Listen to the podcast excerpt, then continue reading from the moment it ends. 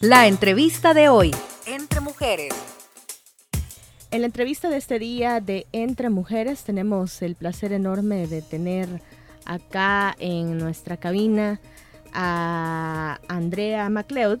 Ella es Andrea, la comediante, así como la conocemos. Vamos a hablar acerca de ella, de su carrera como comediante y muchas otras cosas más que tenemos preparadas para este día en la entrevista. Pero antes le vamos a saludar. Muy buenos días, Andrea, ¿qué tal? Hola, buenos días. Pues aquí bien contenta de estar en este espacio. Me parece súper chivo que haya un espacio en la radio entre mujeres. Eh, creo que es importante pues eh, unirnos así en los espacios porque nos permite conocer de otras mujeres, sentirnos identificadas y también poder pues intervenir en diferentes espacios de nuestra vida. Pues. Perfecto, Andrea. Contanos quién es Andrea MacLeod primero.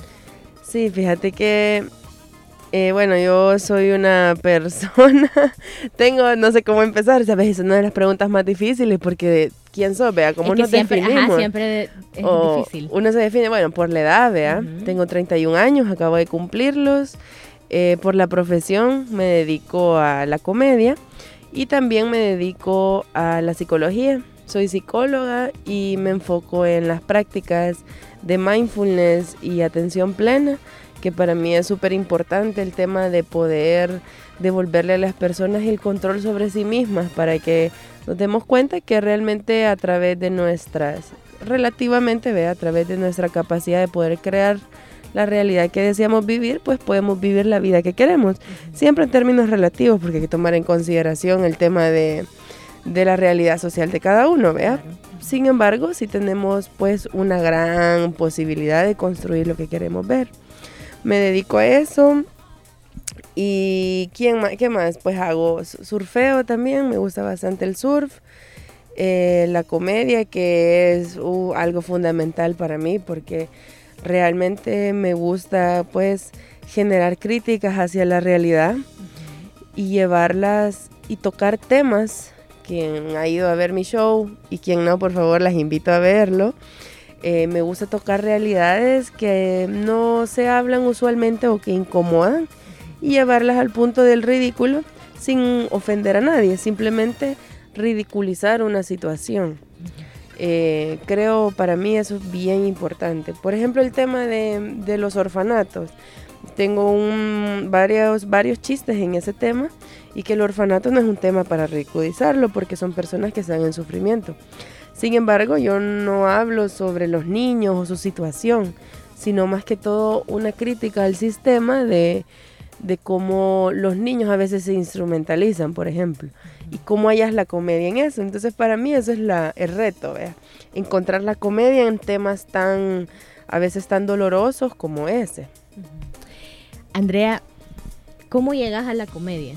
¿Cómo llegas al punto de decir, bueno, antes de la comedia ya era psicóloga? ¿O en el eh, transcurso de eso también sucedió lo de la, psicología? Estaba estudiando en la universidad cuando vi el primer afiche que iba a haber curso de comedia. yo desde pequeña siempre me gustó la comedia. Eh, dedicaba bastante de mi tiempo a ver stand-up comedy sin saber que eso era como un movimiento. A mí solo me gustaba. Me gustaba el tema también, bueno, me gusta actualmente el tema del clown, los malabares, también hago malabares. Entonces me gusta todo ese tema de la risa. Entonces estaba involucrada en eso y cuando vi el primer, y siempre tuve el sueño de que aquí hubiera un café o un bar donde presentaran comedia todos los viernes, por ejemplo. Eh, eso fue una de las cosas que pensaba cuando estaba más pequeña, ¿vea? Entonces, eh, cuando vi eso del curso, dije, bueno, me voy a meter. Eh, no pude en la primera ocasión y hicieron otra convocatoria y me, y me metí y empecé a incursionar en el mundo de la comedia en el 2014. Ya Quiere decir que son siete años, ¿verdad? Siete años, cabal. Solo que en el 2017 yo me paré de trabajar, ahorré dinero, ahorré como por dos años y todo el 2017 lo utilicé para viajar. Me fui a Israel, estuve meditando, fui a Egipto, fui a Jordania, México y de Barcelona y de ahí volví. Estuve todo el año afuera. Entonces ese año no hice comedia y el siguiente tampoco porque pues ya me había ido del grupo, no podía volver. Entonces cuando abrieron otro curso, el grupo me dijo, bueno, te fuiste. Pero ya cuando abrieron otro curso, yo dije, bueno, ellos no me, si tomo el curso, no me van a poder negar la entrada. Dije, porque ya he tomado el curso, es como que fuera primera vez. Entonces decidí, y ellos me dijeron que no, que no lo tomara, que era por gusto. Y yo dije, bueno, yo lo voy a tomar. Lo tomé el curso, me ayudó otra vez para sentar otra vez las bases de la comedia y ya con una experiencia distinta, porque había pasado más de mil horas meditando, entonces traía otra cabeza, había visto otras realidades y podías tomar en cuenta lo que habías vivido para, para hacer comedia. Cabal, una comedia, mi comedia ahora esto es distinta a como era en el 2014, que era como un poco más inmadura. Eh, no había tanta, eh, no concretaba tanto las ideas hacia puntos específicos o me quedaba solamente en la crítica y me costaba aterrizar al chiste. Ahora mi comedia es distinta, o sea, hago siempre la crítica social que quería hacer, pero como con una mayor conciencia, o sea, me sirvió el tema de la meditada, vea y ya hice el curso, pues, y ya hice la primera presentación y me dijeron, bueno, bienvenida. Entonces ya desde el 2018 pues volví a entrar al grupo a finales. Entonces he estado todo 2019, el 20 y este 21. Hace poco tuve mi especial de comedia, que fue una hora de solo material mío, que para mí también eso es un, como un precedente en mi carrera. Marca un antes y un después, digamos, porque nunca en la vida había pensado que iba a lograr hacer algo así porque es una hora de material propio. No es, fácil, Ajá, no es fácil escribir tanto, mantener la atención de la gente, que no digan, ay, otro chiste, sino que realmente estén interesados. Entonces fue un show súper bueno, la producción de Grupo Caverna, muy buena en el Teatro Luis Poma. Y se llenó, fue un llenado completo y disfruté mucho la experiencia de compartir mis chistes por una hora. Y eso fue un precedente, eso fue en, agosto, no, en julio fue. Y a partir de esa fecha, pues ya empiezo a escribir nuevos chistes, vea. Siempre en la, en la, en la búsqueda. Eh, hay algo a mí que me, me, gusta un montón de esto de la comedia, es que, por ejemplo, ahorita tengo un chiste que es mi chiste favorito, que es mi chiste top, digamos. Y antes de este chiste yo tenía otro chiste favorito y pensaba que ese iba a ser mi chiste favorito, pero de repente escribí este otro y me gustó. Y ahorita me he quedado en este, que es mi favorito, ver. El que te caracteriza. Eh, digamos el que, el que, el chiste más fuerte y con contenido social que he podido hacer hasta ahorita. Entonces ese es mi top chiste. Y ahora viene un otro momento de escribir, escribir, escribir. Y dentro de un tiempo voy a tener otro top. Y ese va a pasar a ser un chiste más y voy a tener otro favorito. Entonces a mí eso siempre me, me, como que me asombra, me interesa, como a veces creo que he llegado al mejor chiste que puedo escribir y de repente no, hay otro que puedo, que todavía no sé, pero que va a llegar ahí, vea, en todo esta mente de comedia que uno anda. En esa preparación, Andrea, cuando tú estás eh, ya trabajando un material, no sé si constantemente lo trabajas o es por evento que lo haces. Constantemente, nosotros tenemos una disciplina muy bonita en el grupo, la verdad. Comedia es, es un grupo muy, muy disciplinado y profesional. Entonces nosotros todos los lunes nos reunimos a las 8 de la noche para revisar nuevo material. Entonces yo tengo la semana para escribir, pensar, ver realidades y al lunes podemos presentar la información entre todos. constantemente estamos escribiendo material. Con base a eso, Andrea, entonces la preparación ya como grupo es cada semana, se podría decir. Y personalmente, ¿cómo, cómo, cómo haces tú para, para poder preparar tu material? Es decir, eh, mediante un episodio de tu vida o cuando vas en la calle tú ves un episodio y decís, de esto lo puedo hacer o algún tema en especial? Hay un tema ahorita que es el tema de los orfanatos que me da, me interesa mucho por el tema de que sí creo que los niños merecen un hogar, vea. Entonces, eh, ahorita se me ha ocurrido una nueva, una nueva idea sobre ese mismo tema. Entonces yo tengo un WhatsApp que es un grupo, con, solo yo soy el grupo, vea. Y ahí me mando la idea, como me escribo y digo, va, tal idea, tal idea, a desarrollar, vea. Y ya después yo mis chistes los tengo almacenados por año en Drive y ahí tengo los chistes como los voy escribiendo y de ahí las presentaciones y todo lo tengo organizado en Drive, tengo varios archivos. La verdad es que uno no pensaría que toma tanto tiempo escribir, es un chiste, ¿ve? Pero a veces a mí un chiste de menos de un minuto me ha tomado tres páginas, por ejemplo, porque necesito encontrar la idea condensada de qué es lo que quiero decir y encontrar las palabras adecuadas para que no sea aburrido y sea un chiste. ¿Te centras en la crítica social? Ese, ese es mi tema, creo yo. Ya como si me tuviera que definir en una línea, es la crítica social. Eh, ajá. Criticar las realidades que a mí en lo personal me duelen, ¿vea? Como por ejemplo, a mí me duele mucho ver niños en las calles, por ejemplo, en los semáforos. Es una realidad que me duele. Me duele la realidad de los niños en los orfanatos también porque he tenido la oportunidad de trabajar en, adentro de eso y darme cuenta y digo, pues a nadie merece estar sufriendo así. Entonces esas realidades que a mí me duelen, pues las, las intento modificar a una, a una ridiculización. O sea, un chiste eh, está compuesto por realidad y dolor. Esa es la base de un chiste. Si hay una realidad que me duele, esa puede ser, ese puede ser un chiste. Y al proyectarla, Andrea, ¿de qué manera podrías contribuirla? Porque al hacer un show están una cantidad de X de personas, entonces al proyectarla, ¿cómo podemos contribuir a que esa realidad pueda cambiar? Más que todo en hacer conciencia. Por ejemplo, hay una parte de un chiste que la voy a contar solo para ejemplificar, vea. Que yo digo en el chiste que la gente dice, yo nunca eh, adoptaría un niño, porque los niños, eh, porque ellos no son de mi sangre y la familia solo es de sangre. Eso es algo que la gente dice comúnmente. Entonces yo en el chiste digo eso y digo, qué ridículos. Los perros ni siquiera son de nuestra especie y ahí andan, ay, mi perro, mi perro hijo, mi, mi perrijo, cabal. Entonces es un chiste, da risa, pero sin embargo le estoy diciendo a la gente, miren, es ridículo pensar que un ser humano no lo vas a poder criar porque no es de tu sangre. O sea, es ridículo. Si tenés un animal, que lo consideras un hijo. Entonces dicen, no, no importa que sea perro, es mi hijo, dice la gente. Entonces, realmente no importa si nació de otra madre. Al final todos somos seres humanos y venimos del mismo lugar. Entonces, digamos, todo eso está condensado en dos, frases, y que terminan en un jajaja, ja, Pero va ahí. Otro tema también es la vivencia del ser, del ser mujer. Yo tengo un chiste que digo que hay ciertas posturas durante el sexo que son comunes en, los hombres y, que, siempre quieren que las mujeres las sigan. El chiste viene de mucho más allá, pero hay uno en específico. Y, digo, ¿qué es ese que te suben las piernas? Y yo le pongo eh, un nombre a esa postura. Entonces las mujeres que llegan a mi show se ríen bastante con ese chiste porque se identifican, porque han estado en la misma posición de no entender porque siempre terminan en esa postura sin ser la más cómoda para ellas. Sin embargo, es la más común en el mundo eh, de la construcción de la sexualidad a través de la pornografía en los hombres, vea.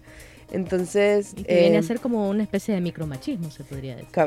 macromachismo, digamos, porque es la dominación en, el ámbito sexual y que la mujer no puede parecer que sabe mucho porque se ve, está mal vista, vea. Entonces, vienen las mujeres, ven, escuchan el chiste, se ríen y los hombres se quedan como, nunca había pensado en esto. Entonces hace poco me comentó una persona que fue a ver el show que en esa parte ella se rió y el novio se le quedó viendo. Y al salir le preguntó y le dijo, mira, eh, cuando ella mencionó esta postura, tú te reíste. te sentís incómoda en la postura. Y lo hizo reflexionar entonces. Ajá, y el hombre también que bastante construido para tener la madurez de, no ofenderse, sino que intentar entender a la otra persona. Y ella le dijo, la verdad es que no me gusta, me siento así como ella dijo. Y le dijo, y me dijo, desde ese día nunca más la hemos vuelto a hacerme. Entonces yo dije, pues, qué chivo, le dije, gracias por contarme, porque algo que aprendí es que uno no va a evangelizar a nadie en el show, porque es un show de comedia, ¿vea?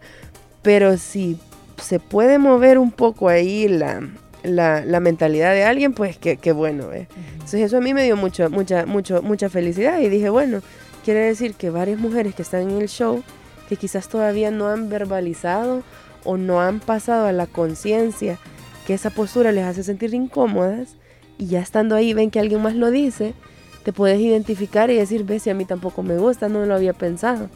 Y de cierta manera devolver un poco el empoderamiento, vea, sobre temas tan delicados como nuestra sexualidad, vea, y tan vitales, vea. ¿La psicología te ha ayudado un poco a, hacer comedia? Sí, Fíjate que yo antes estudié medicina, estudié dos años y medio, de hecho, medicina. Vi ahí varios cuerpos, eso me sirvió, digamos. Pero ya me cambié de carrera porque no era lo mío, me pasé a psicología y mientras estaba estudiando psicología, yo dije quizás me equivoqué de carrera. Hubiera estudiado comunicaciones porque me gusta comunicar ideas, Pero leyendo uno de los psicólogos, pues resulta que uno de los padres de la psicología quería estudiar comunicaciones. Y no estudió porque quiso estudiar psicología y se quedó con ese como ahí esa espina. Pero más adelante él escribe y dice, qué bueno que no estudie comunicaciones porque en ese momento no tenía nada que comunicar. Ahora sí, porque ya tengo ideas sobre la realidad. Entonces eso me ha ayudado a mí la psicología. Yo comprendo algunos comportamientos, algunas conductas, me gusta muchísimo leer, estudiar, entonces tengo conocimiento sobre las cosas, pues me gusta un montón la ciencia y me gusta que las cosas vengan basadas en algo científico y no en mis creencias individuales. Entonces, toda esa capacidad de análisis, de razonar, se puede ver reflejada en mis chistes. Entonces, sí, si yo no fuera psicóloga, creo que mi capacidad de analizar la realidad se quedaría un poco más corta, no llegara tan profundo. Cuando tú estás hablando con alguien y generalmente alguien dice, ya me estás analizando. de hecho, tengo un chiste que dice O sea, que me estás analizando. sí. Eh, porque es, es algo bien común. En, quizás en el ámbito de la psicología, el hecho de tener una amistad o, una, o un familiar que sea psicólogo o psicóloga, entonces tenés esa, esa ventaja, esa ventaja se podría decir. Por ejemplo, si yo noto en una conversación que la persona se siente incómoda o se le humedecen los ojos, en lugar de hacer como una persona cualquiera que mejor evita el conflicto y dice, no, mejor no le pregunto y me hago como que no vi nada, o no se da cuenta, vea yo puedo preguntar con libertad sobre su emoción, como, mira, disculpa, te hice sentir triste o veo que te sentiste triste, eh, te afecta en algo, etcétera. Entonces la gente dice, no, me está analizando. Y no, la verdad es que hemos desarrollado la capacidad de ver lenguaje verbal, microexpresiones, leer entre las frases que las personas dicen, leer entre líneas. Entonces, todas esas cosas son habilidades que uno va desarrollando en la carrera. Por ejemplo, sentarme yo con alguien, ahorita que tengo mi clínica, vea, me siento yo con alguien y estoy 50 minutos enfocado en esa persona, yo estoy viendo cada gesto, analizando cada palabra, intentando encontrar cuál es el origen de su dolor en su discurso. Entonces, el entrenamiento ese que uno tiene en la clínica, pues no, no lo pierde cuando sale de la clínica, vea. Claro. Sí. es un constante análisis. Es un constante análisis, cabal. ¿Y te ha tocado alguna vez quizás pedirle autorización a alguien de decir, mira, me gusta tu vivencia, la puedo adaptar a, algo que yo pueda hacer en, la comedia? Fíjate que vivencias de otros eh, no tengo, pero sí tengo vivencias que involucran a otros, a los cuales ya les he pedido permiso, vea como eh, creo que en este último especial cerré con un chiste que era sobre una persona en específico. yo le dije, mira, eh, va a ser sobre ti. O sea, las personas que, que me conocen, mis amistades, van a saber que es sobre ti. La gente que no, pues solo va a decir, ah, que alguien vea. Entonces sí, usualmente para evitarme situaciones difíciles, pues sí. ¿Cómo fue tu primer show? Ay, mi primer show fue en el Muna era para un festival Pilsener que hacían los jueves de cheros, no sé qué. Era una cosa de cheros. Entonces había cerveza gratis para todos y estaba lleno. El, eh, hay un anfiteatro ahí, un pequeño teatro, auditorio, esa es la palabra, que es donde estaba toda la gente borrachísima. Mi primera vez presentando material. Y en ese momento mi material igual siempre fue de crítica, pero no era tan, tan, tan gracioso y hablaba sobre el acoso en la calle, por ejemplo. Entonces cuando yo empezaba con que me decían cosas en la calle, empezaban todos a decirme cosas. Entonces para mí fue bien difícil continuar con mi material teniendo gente que a cada rato me estaba gritando, quítate la camisa, vea, porque eran jóvenes, eran hombres eh, borrachos, pues, entonces súper instintivo. Entonces para mí igual era más fácil que se rieran también, cualquier tontera, se reían también, entonces fue una experiencia interesante, llegaron mis amistades y eso me dio bastante fuerza, yo las veía a ellas mejor, vea. Y ya poder decir mi material así ante la gente fue, fue un gran reto. la verdad. Y en todo este caminar de comediante que he tenido, he tenido momentos que yo he dicho, nunca más vuelvo a hacer comedia, o sea, ¿qué hago exponiéndome así? Eh, tuvimos un show donde me pegaba la luz, vean, y estaba, estábamos bastante en alto. Conté un chiste y la gente no se rió, sino que yo sé dónde van las risas, vea, donde yo espero, porque ahí está el chiste, y nadie se rió. Entonces solo vi la cara de la gente como incómoda. Y yo dije, me quedé así como, ups. Y con eso mismo, que me sentí mal, que nadie se rió, se me olvidó el siguiente chiste. Y mi mente se quedó en blanco. O sea, yo solo veía una pared negra, así. No se me ocurría nada más que decir. No había plan B. No tenía chiste, ningún chiste se me vino a la mente para continuar. Y el orden de chistes no me acordaba. Y me quedé parada con el micrófono en la mano, sudando, porque me empecé a sentir la luz demasiado fuerte. La gente empezó a comentar abajo, como qué pasó, vea y yo arriba eh, totalmente expuesta. O sea, yo solo quería decir, ¿saben qué? Adiós. Pero no te puedes ir, tenés que continuar. Hasta que estuve ahí en un momento de tensión tan fuerte y de repente plup, se me vino, me acordé del siguiente chiste y ya continué. Y terminé mi show y todo. Pero esa experiencia de, de ponerme así tan vulnerable enfrente de la gente me ha ayudado en todos los aspectos de la vida. Se me quita la pena ya porque he hecho el ridículo tantas veces que realmente ya ahora no... Me dio pánico escénico. Me dio pánico escénico. He tenido shows que he contado todo el show y nadie se ha reído. Entonces, ¿te imaginas que es estar 10 minutos, 15 minutos en un escenario y que nadie se ría? Eso para mí ha sido de lo más duro para poder sostenerlo. Entonces ya después de esas experiencias, ya otras experiencias ya pasan a ser más, más, más tranquilas, digamos. ¿ve?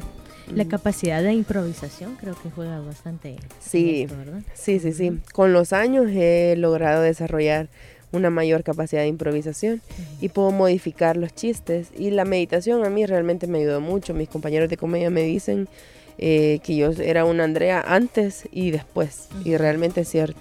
O sea, yo soy otra en, después de haber meditado tanto tiempo y me siento más cómoda ya en el escenario. Ya, ya no ya no me entre esos pánicos.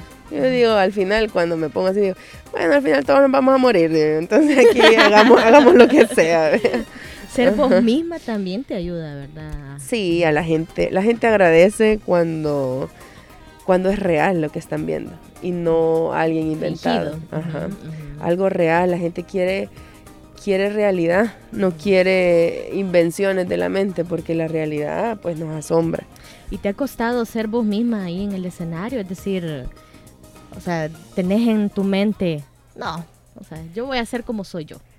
Sí, yo así soy, la verdad. Me gusta, no me gusta estar teniendo diferentes caras porque ni me acuerdo cuál era la primera cara y la segunda, estar manteniendo. A mí me gusta tener una sola cara. Eso siempre va a involucrar gente que va a estar de acuerdo y gente que no. Entonces la gente que no, pues está bien, solo espero que sean respetuosos y no se paren ahí a gritar o algo. ¿Y qué haces en esos casos cuando la gente se para a agredir? Porque siempre hay uno que otro que se sale de control. Le tomo el chiste, por ejemplo, hay un chiste que yo digo que de lejos me, alguien me vio bonita. Entonces alguien gritó como para hacerme sentir mal, vas a ver, dice, no, es que usted tiene buen lejos, dijo, sí. Y yo, bien, hasta él está de acuerdo. Entonces es como, no lo voy a tomar personal. Y sé que a veces hay temas que en la comedia hay algo que uno puede hacer comedia de todo. De todo, todo, todo. Cualquier tema es propenso a comedia. Sin embargo, hay que tener cuidado cómo se aborda. Por ejemplo, la comunidad LGTBI claro es algo que se puede hacer comedia, pero no se puede hacer comedia ofendiendo a una comunidad que ya ha sido victimizada y ha sido victimizada por toda la población. Igual los niños del orfanato, no los puedo hacer leña a ellos, digamos, pero sí puedo hablar sobre el tema. Pero aquí en El Salvador pasa que cuando ellos escuchan las palabras, no la, y eso pasa también en Estados Unidos, que lo dijo un comediante, la gente no interpreta eh, la intención del chiste, sino que escucha las palabras y dice, ah, está hablando de los orfanatos, qué mala. Cuando no han, no, hay, no han dado cuenta cuál es la intención debajo del chiste. Entonces eso es de tenerlo bastante en consideración, pero he decidido que sea algo que no me va a detener en hacer eh, comedia sobre temas que a mí me parecen importantes. ¿Qué significa comedia es para vos? comedia es, es mi hogar para la comedia. La verdad que yo creo que si no existiera comedia, yo no haría comedia.